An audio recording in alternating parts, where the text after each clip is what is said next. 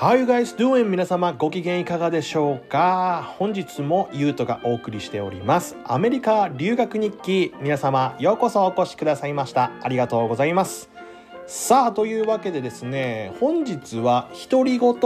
ていう感じでちょっと進めさせていただきたいなっていうふうに思います。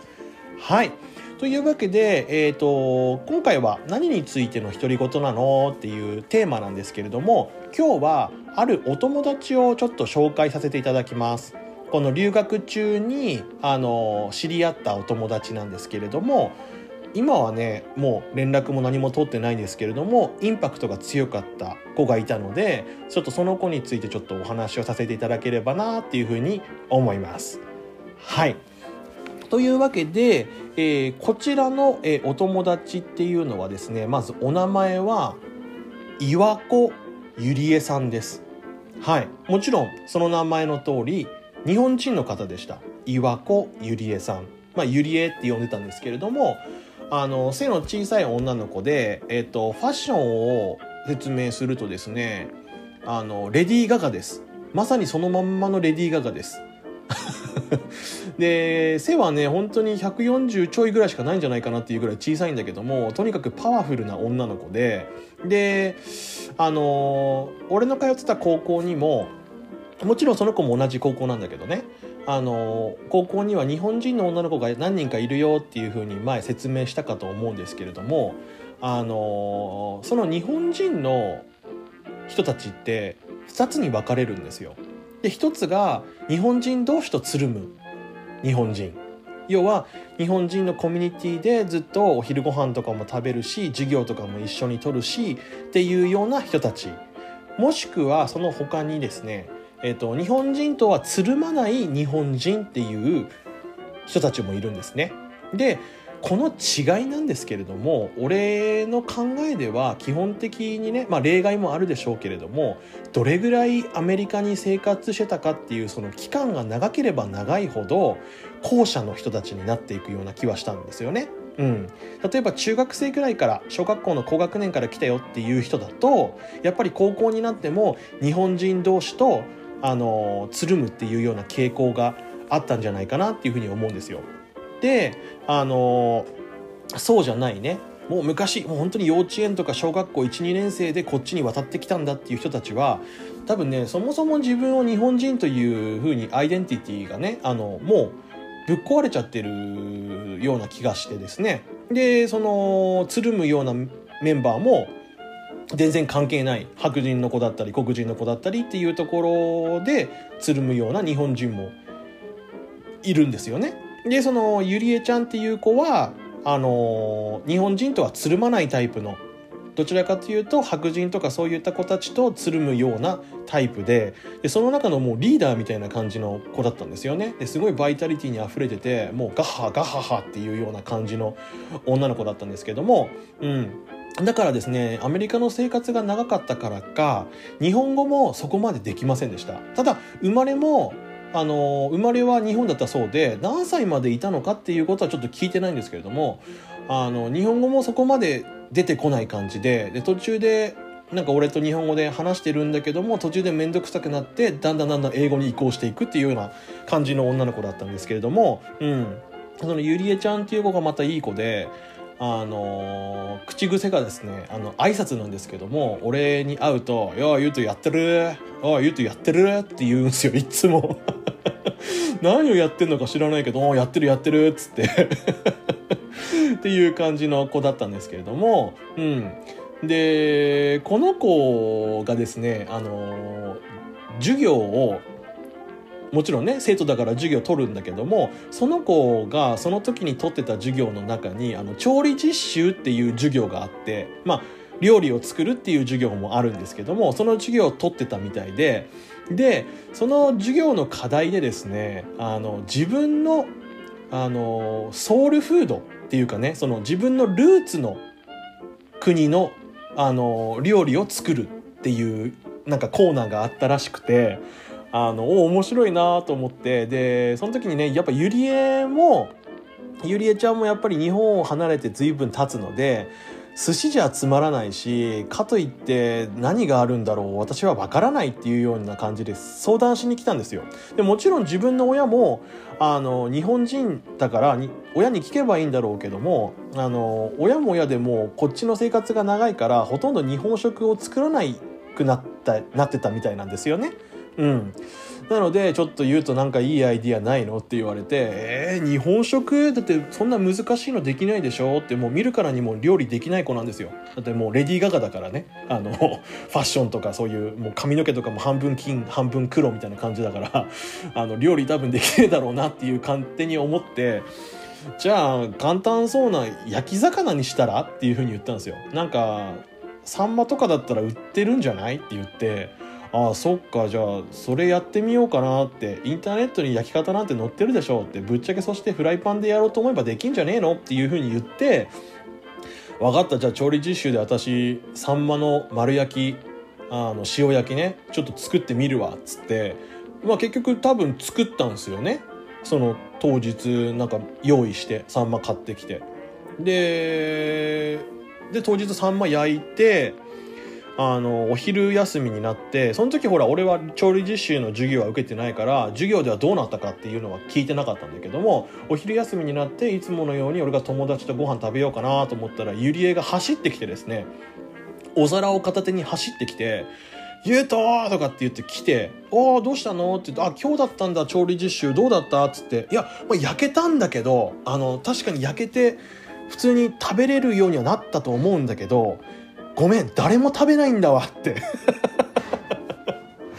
言われて「えなんでなんで?」こんな美味しそうなねサンマうまく焼けてんじゃんっていう感じだったんだけども結局実際そのサンマ1匹しか持ってこないでそのみんなにただ見せるっていう感じだったみたいだからあの1匹しか焼いてなかったんだけどもあの誰も食べてくれないんだと味見とかも誰もしてくれねえから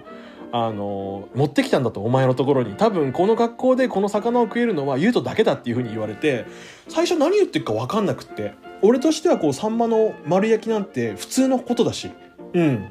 けどやっぱりそのその皿を持ってきて俺の友達の周りにそれを見せた瞬間にやっぱ悲鳴が起きてですね。その頭がついてるまんまそして内臓も取ってないと。その魚をただ焼いただけのものを優斗は食べるのかって言われていや何言ってんの？こんなのごちそうでしょって。食べたくても食べれないよこんなのアメリカじゃって言って。で俺ってねそのサンマの食べ方としてはもちろん頭は食べないし尻尾も落とすんだけどあの真ん中の太い骨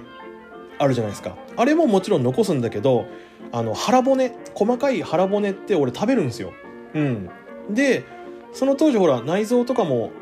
あったから内臓もね美味しいっていう俺はあんまり好きじゃないんだけど別に食べようと思えば食べれるんでで今回ギャラリーもいたもんだからそのサンマをじゃあいただきますっていうことで「え言うと食べてくれんの?」みたいな感じになってで最初ねゆりえが食べればいいじゃんって思ったんだけどもあの作った本人のゆりえもちょっと私はちょっと無理って言って そうなんだじゃあ俺食べっからいいよって言ってでもうすごかったですよ俺がサンマを食べてる時ずっとギャラリーができててマジか言うとお前すげえなっていう感じでずっと見られてたんですよ。うん。で、結局やっぱりその綺麗にね、あの、サンマ食べるのは結構俺得意な方だと思ってるので、頭とその中骨っていうんですか？中骨と、あと尻尾だけ。中骨と尻尾はもちろん繋がってる状態で、それだけ残って、うわーすごい、なんかその、あの森の中の分解者が分解したみたいだねみたいな感じに言われて 本当に食べるんだっていう感じでびっくりしてましたね隣でスペンサーはちょっと興味あったみたいで一口ちょうだいとかって食べてたりしてたしてたんですけど、うん、だからアメリカ人の人からするとねかなり衝撃的なあの一時だったんだと思いますね。で結局ゆりえもね「ありがとう言うと食べてくれてよかった無駄にならなくて」って言ってうんこんな感じのことがあったんですけどもで別なエピソードにはなってしまうんですけどもゆりえのにちなんだエピソードになってましてえっとですねあのやっぱりこう何でもやってみようっていうタイプの女の子なのでいろいろこうイベントを企画するんですよね。うん、別に学校関係なくとも。うん。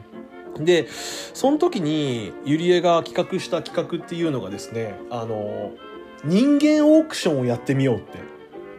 えー、と思ったのよ最初。何？何？と思って。で人間オークションっていうのはどういうことかっていうとあのまずそもそもねユリエはこう募金をしたいと。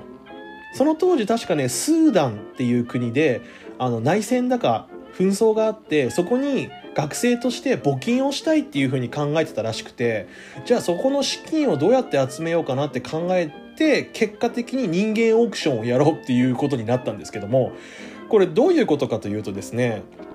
うんと、俺もそれ分かんなかったんですよ。その当日まで行って何をするのかっていうのが。で、でも俺の知らないところでいろいろことは進んでたみたいなんですけども、あの、その日、ジェレミーのお家に集まってですね、その時大体50人、60人ぐらい人が集まったんですかね。ジェレミーの家に。で、ジェレミーの家に、あの、お庭にね、あのステージを用意してちゃんとしたステージをこうプロの人に作ってもらってで大きいスピーカーみたいなモニターみたいなやつもつけて音楽をボンボンかけながらあのやるんですけどでオークションって何をするんだろうと最初思ってたんですけどもその時に参加した男子が全部で10人ぐらいいたのかな。うん、10人いて一人一人そのステージに出てきてランウェイを歩くみたいな感じにするんですよ。そうするとその男の子とデートを一日でもしたい女の子がどんどんどんどんオークションみたいにしてお金を出していくんですよ。言ってることわかるかな？あの、例えば、男の子 A 君が、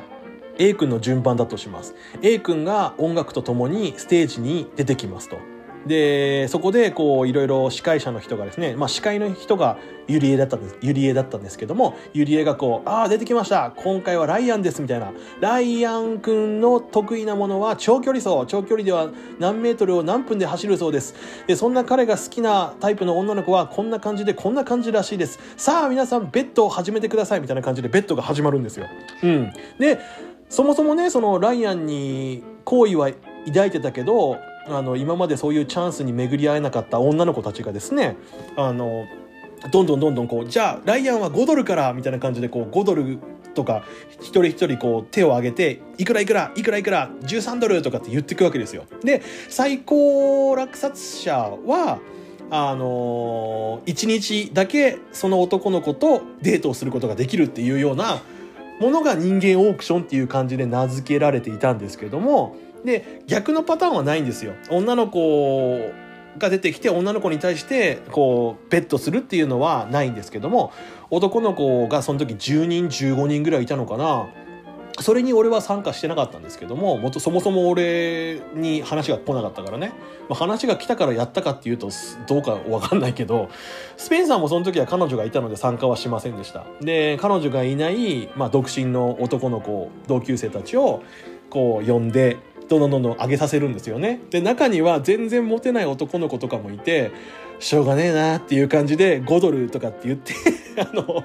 落札されてる男の子もいましたけども、結構だから生々しかったですね。でも結局その1日で確かね3万円だか4万円ぐらいは集まってさすがサンディエゴだよね普通にあの落札しようと思ったら結構みんな女の子でもバシバシね5,000円とかね普通にかけてたのでで結局その集まったお金は全てスーダンに募金をするっていうようなすげえイベントをですね考えるようなその女の子だったんですよね。ゆりえちゃんっていうのは。今はまだね多分アメリカにいるんだと思いますね。うんもう何年も連絡取ってないのでわからないですけども元気で生きててくれるといいんですけどもね。うん。はいというわけで今日の独り言はそのね岩子ゆりえちゃんっていう子に対してのあゆいう子のあの説明みたいなねちょっとさせていただきましたけれどもはい。というわけでですねえっ、ー、とゆりえちゃんからの最後のイヤーブックのメッセージみたいなのがあったと思うんでちょっとそこをせっかくだから読んで終わりにしたいなと思うんですけどもどこ行ったかな？あでも英語で書いてあるな。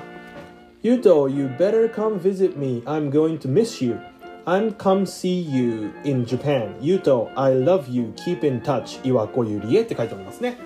えっ、ー、と、言うと、あのー、もう一回アメリカに私を訪ねてこいよと。で、えっ、ー、と、お前がいなくなって多分寂しくなるよと。で、私も、あのー、日本に会いに行くからね。